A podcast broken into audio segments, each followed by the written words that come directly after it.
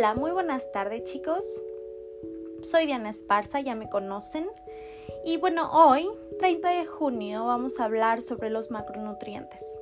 ¿Por qué vamos a hablar sobre los macronutrientes? Pues como sabemos, estamos analizando y conociendo la etiqueta nutricional de los productos. En todos y cada uno de ellos nos vienen los apartados sobre conceptos de proteínas, grasas y carbohidratos. Nosotros no conocemos su función, nosotros no sabemos por qué están incluidos en esos productos. Entonces, quiero yo compartirles una breve información sobre la función en el organismo. Así, cuando ustedes lean la etiqueta de los productos, van a saber no solo interpretar la etiqueta, sino también saber la función fisiológica que estos tienen en el cuerpo. Existen tres tipos de macronutrientes, como ya lo mencioné, los carbohidratos, la proteína y las grasas. Estos son los tres proveedores principales de nutrientes. Pues además de darle energía al cuerpo, estos macronutrientes nos sirven para otras funciones vitales que vamos a ver más adelante. Vamos a comenzar sobre los carbohidratos. Los carbohidratos muy famosos, los escuchamos todo el tiempo, son buenos, son malos.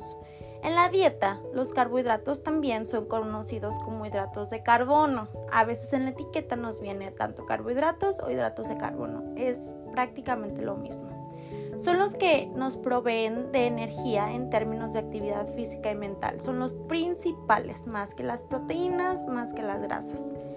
Estos se complementan, están en la misma clasificación que los azúcares. Son la piedra angular de esta categoría que nos dicen, o sea, los carbohidratos son azúcares. Los carbohidratos se dividen según la longitud de su cadena en monosacáridos, disacáridos, oligosacáridos, poligosacáridos. Esto nos dice pues el contenido de glucosa, de lactosa, eh, amilopectina, glucógeno, almidón, inulina, porque muchas veces de ellos vemos estos términos en las etiquetas. Los carbohidratos se almacenan en el cuerpo de dos formas, como glucógeno en el hígado y en el músculo esquelético. Las reservas de glucógeno nos dan energía durante nuestra actividad física. Estas reservas se vuelven a llenar cuando comemos comidas ricas en carbohidratos.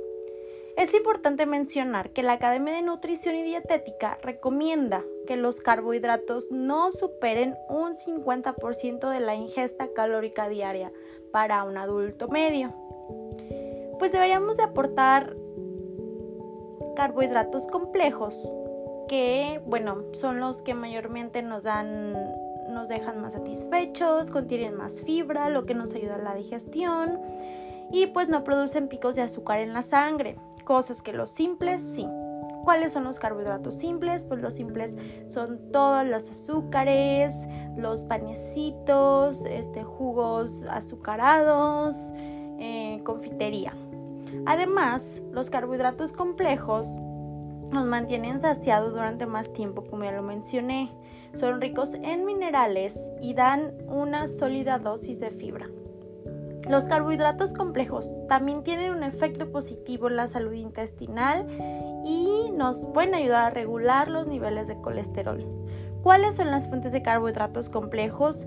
Frutas, verduras, legumbres, cereales y granos, y productos integrales. Y los simples, pues azúcares, productos refinados, dulces, refrescos y zumos de frutas, como ya se los mencioné. Y pues bueno, las proteínas. Las proteínas están hechas de cadenas largas de aminoácidos. El cuerpo humano contiene un total de 20 aminoácidos diferentes. Unos son esenciales, unos no esenciales. La proteína sirve para una multitud de funciones en el cuerpo humano. A veces el cuerpo no es capaz de producir los aminoácidos esenciales, así que nos debemos de asegurar que los incluyamos en nuestra dieta. La proteína realiza varias funciones en el cuerpo humano. Funciona como hormona, como enzima y anticuerpo para el sistema inmune. Las proteínas también son parte de las estructuras corporales como el tejido conectivo, la piel, el pelo y la fibra muscular. La mayoría de la proteína, un 60%, se almacena en la musculatura. Las reservas de proteína no sirven como fuente directa de energía, sino que trabajan construyendo bloques para, que otras, para otras estructuras en el cuerpo. Deberíamos de consumir alrededor de un gramo diario de proteína por nuestro kilo corporal de peso. Si quieres construir masa muscular, podemos aumentar la ingesta a 1.2 o 1.8 gramos por kilo de peso para ver más resultados. El entrenamiento de fuerza es una parte principal de tu rutina. Entonces deberíamos de combinar proteína, carbohidratos en la comida eh, diaria. El consumo de carbohidratos desata el flujo de insulina que ayuda al músculo a crecer gracias al efecto anabólico de esta hormona. Pero ¿cuáles son los alimentos altos en proteínas? Pues carne, pescado y mariscos, lácteos, huevos, legumbres, productos integrales, frutos secos y productos de la soya. Combinar estos alimentos de forma inteligente nos puede ayudar a aumentar el valor biológico de, las proteínas. Y por último vamos a hacer mención de las grasas, un tema muy hablado hoy en día. La grasa es el portador del sabor de la dieta. Los lípidos, que son las grasas, se encuentran tanto en forma saludable y sólida, como la mantequilla, grasa de coco y como líquida como en aceites vegetales. Los ácidos grasos se clasifican en tres categorías, grasa saturada, grasa mono y poliinsaturada y grasas trans, como estos los vemos mucho en las etiquetas. Vamos a ver qué fuentes son de grasa saturada. Carnes, lácteos, mantequilla, mantequilla de coco. Las grasas mono y poliinsaturadas, que son más saludables, están en el aceite de oliva, la linaza, el germen, pescados, frutos secos y aguacates. Las grasas trans, que son las grasas que más nos dañan a nuestro organismo, pues se encuentran en bollerías, frituras y algunos tipos de margarina.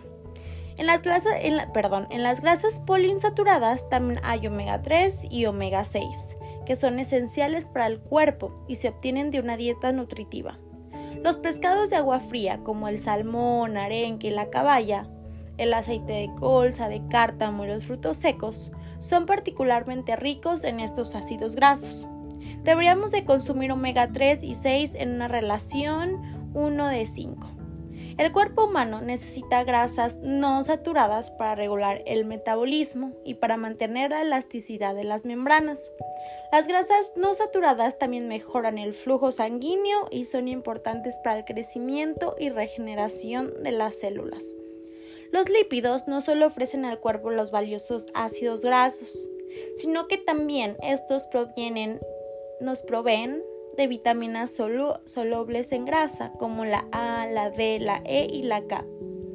Las grasas animales le dan al cuerpo colesterol, que se sintetiza a través de la exposición al sol para formar vitamina D en la piel. Qué interesante, ¿no? El colesterol también juega un papel importante en la producción de hormonas. De todas formas, aunque el cuerpo necesita algo de colesterol, una dieta muy alta no se recomienda, ya que implica riesgos de enfermedades cardiovasculares. Las grasas deberían de ser entre un 30 y 35% de la ingesta calórica diaria, con un 20 y un 25 de no saturadas y un máximo de 10% de saturadas.